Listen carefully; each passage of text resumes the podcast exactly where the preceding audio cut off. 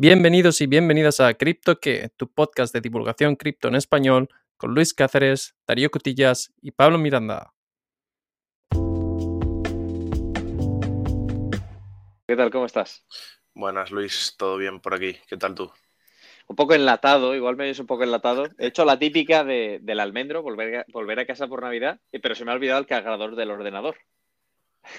Sí, hoy estamos grabando como podemos para traer episodio, que últimamente se nos está complicando la cosa, pero bueno. Ah, no, no, no, pasa nada, no pasa nada. Hay, hay temitas interesantes, pero antes de eso, ¿has oído hablar de ChatGPT? ¿Lo has probado? Sí, por supuesto, lo hemos estado comentando antes y oye, es una herramienta buenísima, ¿eh? eh a, ver, a ver, espera. Es una, una inteligencia artificial de, no sé cómo, cómo lo definen, de, conversación o algo así, ¿no? Sí, en un principio sí, es básicamente un motor de inteligencia artificial que te permite dar conversación, pero como tiene un montón de artículos de base, eh, está bastante bien entrenado y te, te das cuenta que te puede proporcionar soluciones para la vida real. Así que como tiene curiosidad, ¿tú para qué lo has utilizado? ¿Qué has probado hasta ahora de ChatGPT?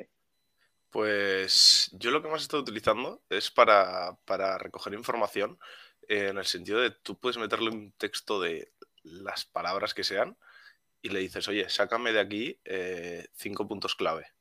Y funciona muy bien. O sea, te saca de verdad puntos clave, no, no te saca lo primero que pilla.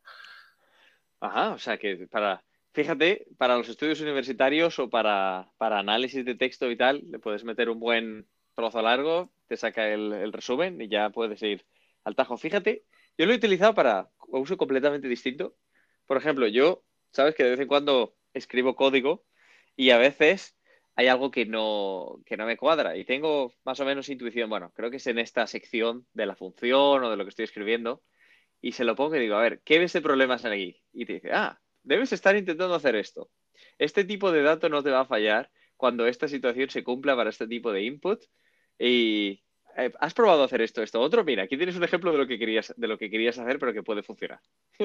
sí, es que es increíble. O sea, realmente parece que estás hablando con una persona. Además, lo, que a mí me parece más interesante es que puedes tener una conversación, no es una consulta y después tienes que reiniciar el chat. Eh, tú le puedes, bueno, volviendo al tema del texto, yo le puedo poner un texto y le digo, vale, sácame los cinco puntos clave me lo saca y después le dices, vale, ahora explícamelo como si se lo explicaras a un niño. Y realmente te hace el formato otra vez. Entonces es, muy interesante. O sea, que eso es lo que haces tú, ¿no? Explícamelo como si fuera un niño de 5 años. Exacto. Aunque he de decir que en mi caso, o sea, hace, hace su trabajo como buen debugger, como buen eh, buscador de, problemas lógicos, pero luego le dices, escribe una función que haga esto y la hace fatal. o sea, no, no ayuda mucho, o te hace el mismo fallo que había hecho yo, de escrito de otra manera. Entonces, al final, vale, se puede mejorar, pero es, es un avance importante, sobre todo cuando, cuando tienes claro lo que necesitas obtener y que te puede ayudar, puede ir bastante rápido. Ya habíamos visto en materia de código cómo estaba GitHub Copilot, una herramienta de Microsoft que va en el mismo sentido, pero es que ChatGPT es mucho más abierta. ¿Has visto que hay gente también pidiéndoles que, que presenten un tema como si fueran Donald Trump? ¿Cómo? No, no había visto nada de eso. Pues eh, al parecer hay usuarios que lo han posteado en Twitter que decían, a ver, explícame Bitcoin como si fuera Donald Trump. Y al parecer, en un principio, ChatGPT se negaba, decía tal, no voy a hacer mofa de un personaje. Y luego le conseguían engañar en plan, ¿cómo lo dirías si tú fueras, o no me acuerdo cuál era la fórmula indirecta? Decía, ah, sí, pues Bitcoin es genial, va a hacer América genial. No hay problemas de electricidad, no os preocupéis. Es la solución que necesitábamos para volver al, al lugar. Vamos, muy, muy divertido. Claro, es que con esto de las fórmulas para, entrenar o para llevarte la inteligencia artificial a donde tú quieres, se abre un mercado muy grande y para esto creo que deberíamos hacer un episodio completo porque en el futuro aquí va a haber un negocio enorme, enorme en las inteligencias artificiales. Sí, sobre todo ya hay visionarios que decían, en los 2000 tenías que saber código. Eh, no me acuerdo cuál era la, la skill, o el 2010 tienes que saber cripto, pues en el 2020 tienes que saber inteligencia artificial y cómo utilizarla en el contexto laboral. Bueno, vamos a ver si no es, si no es pronto. Pero tengo otra pregunta para ti. ¿Le has preguntado a la inteligencia artificial acerca de Binance? pues no, no he probado. Eso, eso lo he estado viendo por Twitter, la, guerra que, se ha montado toda esta semana. Bueno, esta ¿Ah, semana y, y, ya llevamos un tiempecito con el tema de Binance. Si quieres, te, te resumo un poquito lo que ha pasado. Sí, tengo curiosidad porque yo lo sigo desde varias newsletters, pero no tanto en Twitter, porque, a ver, es la última semana antes de las vacaciones de trabajo, motivo por el cual me olvidé el cargador y ya estamos en la madre patria. Pero, pero por las newsletters quiero ver qué tal, qué tal la impresión es para la comunidad en Twitter con respecto a, a cómo se describe. Pues la opinión general te puedo decir que hay miedo. La gente tiene miedo de, porque claro, si cae Binance ya, eh, no no sé qué más puede caer, ¿no? O sea, no hay, no hay algo más grande que pueda caer. Pero bueno, em, todo empezó con, una entrevista a, a CZ, a, nuestro, nuestro amigo, el CEO de Binance, en la que, bueno, se le, se le preguntaba por, por un envío de, de, FTX, no sé si recuerdas que envió 2.1 billones de dólares a Binance. ¿Recuerdas este envío? Sí, sí, exacto. Vale, entonces se le preguntó, em, ¿podrías manejar si alguien te pide estos 2,1 billones de dólares ahora mismo?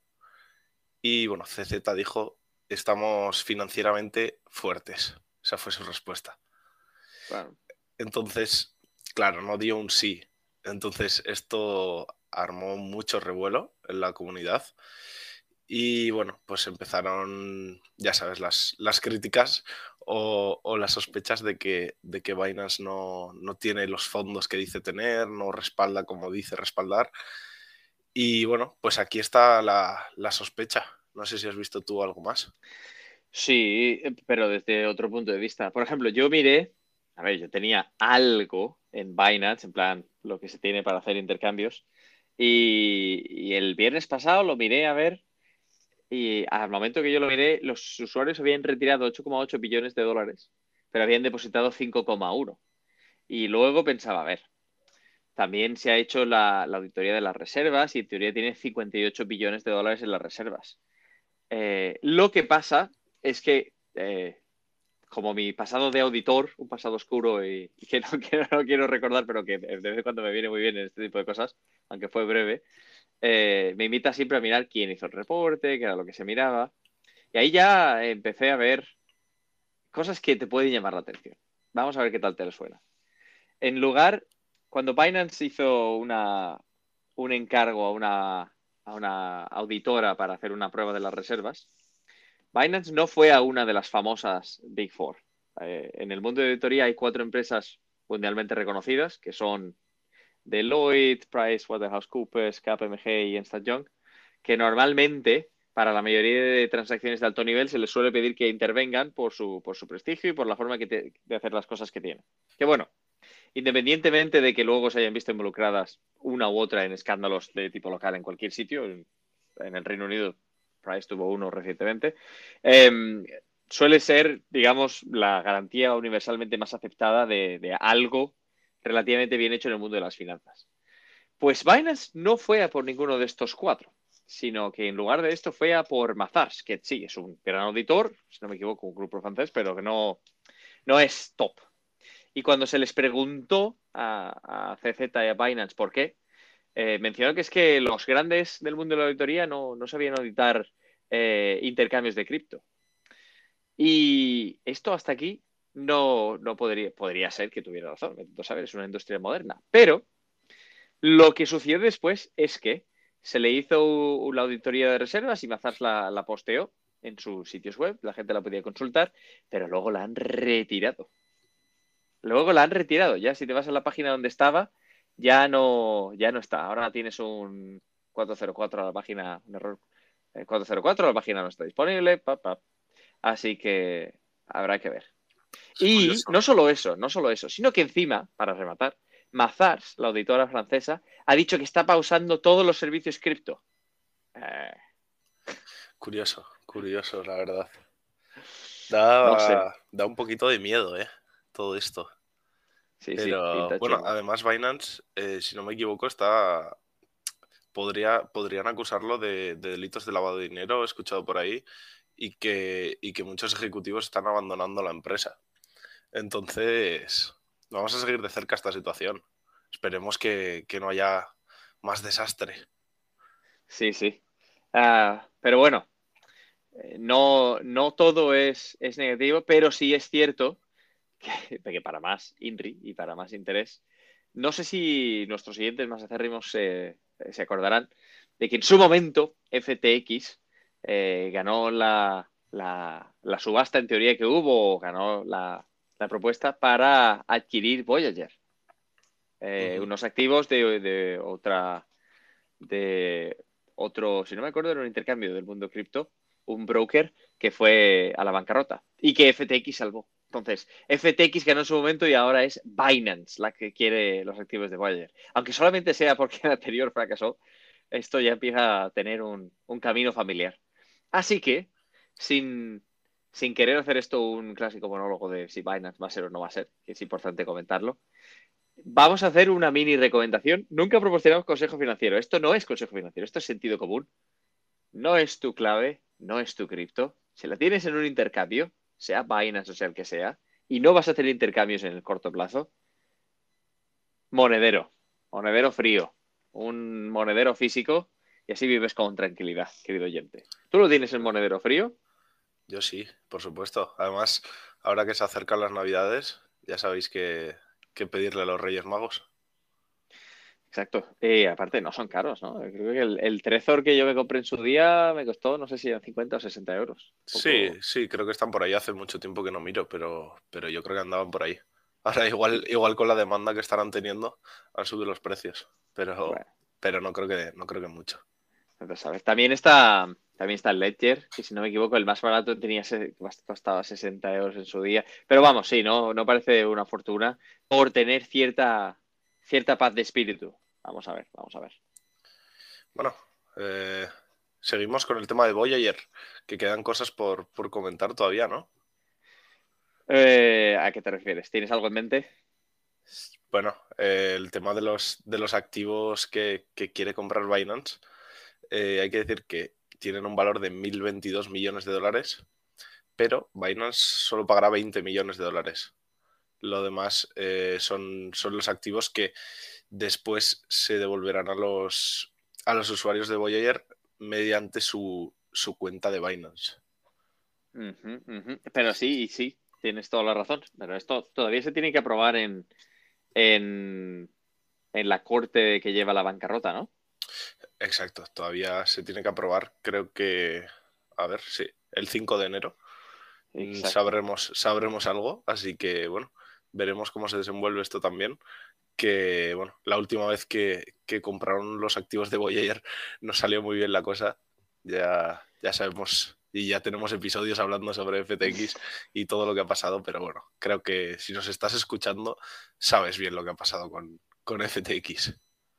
Y, y, aún así, a ver, si eres, si eres eh, cliente de Voyager o te has visto involucrado de alguna manera, si no, me, si no recuerdo mal, el FTX iba a devolver en torno al 75% de las posesiones de los, de los clientes. Vamos, esto nunca llegó a pasar por razones conocidas, con lo que estaba mencionando, pero igual ahora hay otra posibilidad de, de ver algo de ese dinerillo. Sí, aunque si no me equivoco todavía no, no se ha aclarado, en caso de que todo esto salga adelante, la cantidad que, recibirán los, clientes de Voyager. Pero bueno. Por supuesto. Ahora, eso sí, te digo, entre Voyager es una de esas palabras con Luna, con Ceria Ross Capital, con FTX, con SBF o SAM, con Dokwon, que cada vez que veo me entran escalofríos en el correo. Uf, a ver si vamos a... No sé si esta newsletter la quiero leer hoy. No estoy de humor. Voy a por otro café al bar. Nos, nos saltan todas las alarmas con, con estos nombres. Pero bueno, eh, sí. tengo ya para, para, ir cerrando el episodio, te traigo una noticia que, bueno, es positiva realmente y es curiosa también. No sé si nuestros oyentes habrán escuchado sobre la, la colección NFT que ha sacado Donald Trump. ¿Has escuchado tú algo? El bueno de Donald, no, no, no había escuchado. Cuéntame, cuéntame. Bueno, pues eh, Donald Trump sacó la semana pasada su propia colección de NFTs y la verdad que fue todo un éxito. Además, fueron 45.000 NFTs, que para una colección es un número muy, muy alto. Y se vendieron en 12 horas. 12 horas. ¿Y, qué da? Es, eh, ¿Te has visto la proposición de valor? Mm, no, realmente no he visto, no he visto qué aportan, pero bueno, sé que, sé que sacaron 4,45 millones de dólares y la, la, colección está generando más millones a través de los royalties con las ventas secundarias. Y no sé qué precio tendrá actualmente, pero, pero estaba muy alto, estaba en medio Ethereum eh, el día siguiente de que saliera. Y seguro que estaba más alto, no lo sé. Bueno, creo, mira, ahora que lo estamos, lo estaba mirando justo ahora que me lo ibas contando, cierto es. También hay algunos que tienen eh, contraprestaciones directas, ¿eh? que en teoría puedes ir a eventos o puedes puedes tener cierto acceso al bueno de Donald, dependiendo del tipo. Eh, y también veo que le han demandado por incumplimiento de, copyright. O sea que, como siempre, el bueno de Donald no puede dejar de ser, de, estar en el centro de la polémica.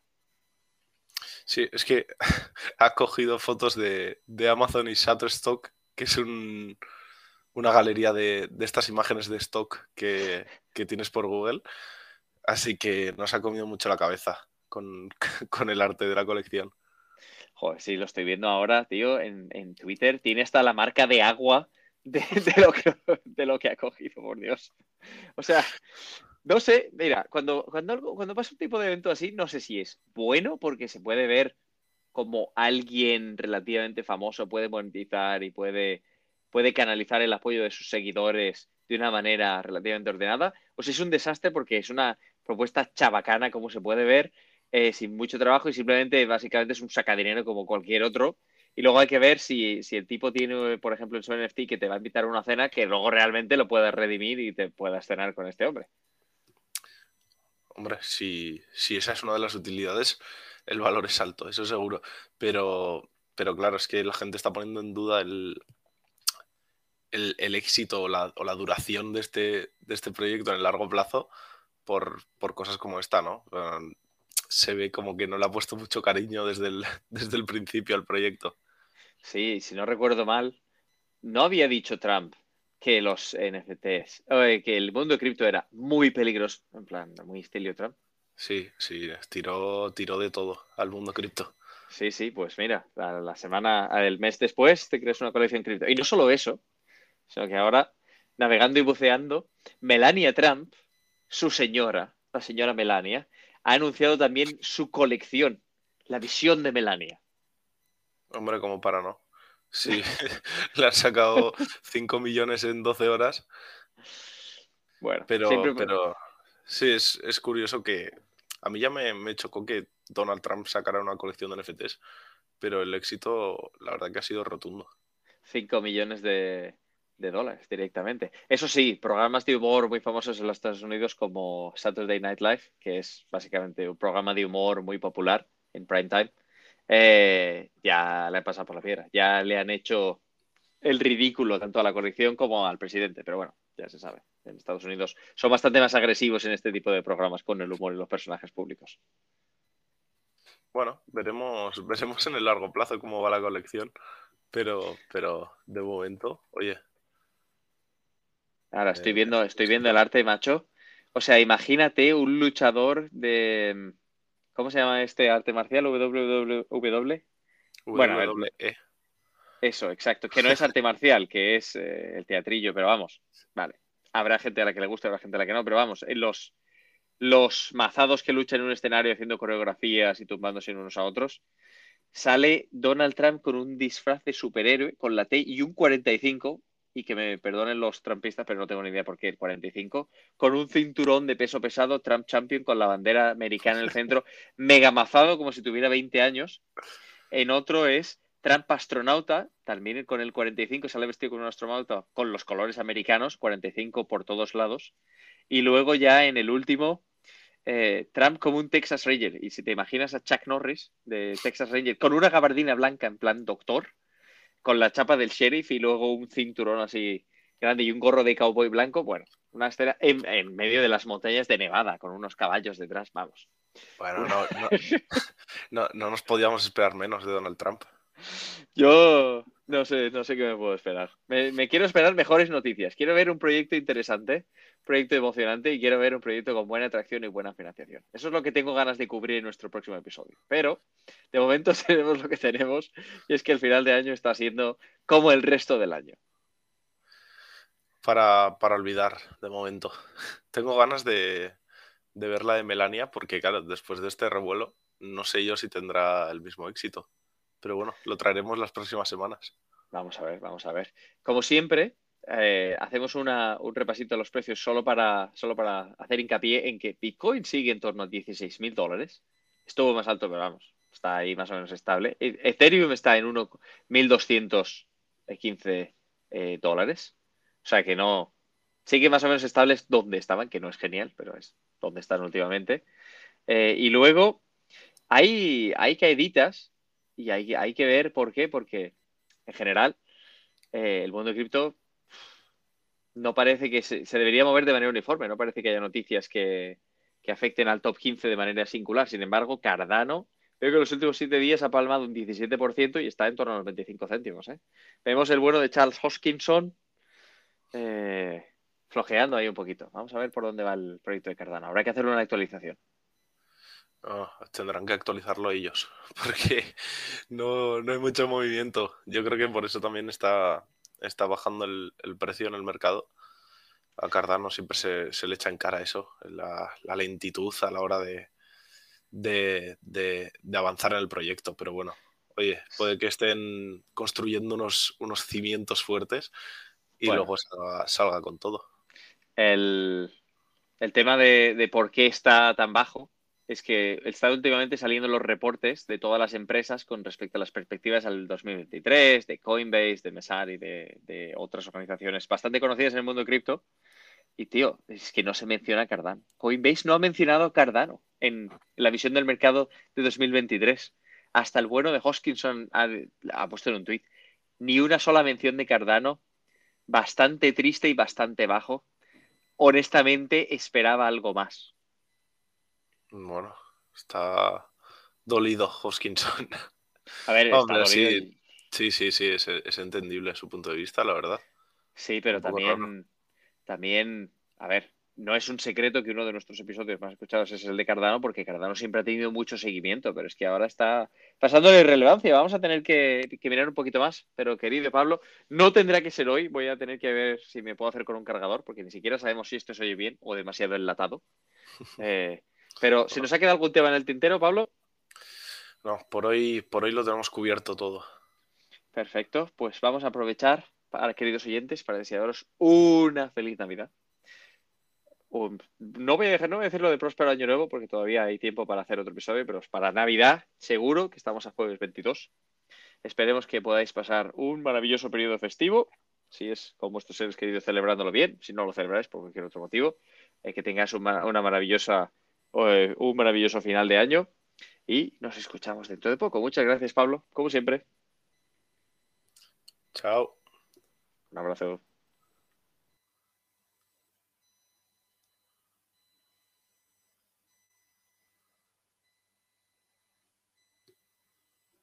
Another day is here and you're ready for it. What to wear? Check. Breakfast, lunch, and dinner? Check. Planning for what's next and how to save for it? That's where Bank of America can help. For your financial to-dos, Bank of America has experts ready to help get you closer to your goals. Get started at one of our local financial centers or 24-7 in our mobile banking app. Find a location near you at bankofamerica.com slash talk to us. What would you like the power to do? Mobile banking requires downloading the app and is only available for select devices. Message and data rates may apply. Bank of America and a member FDIC.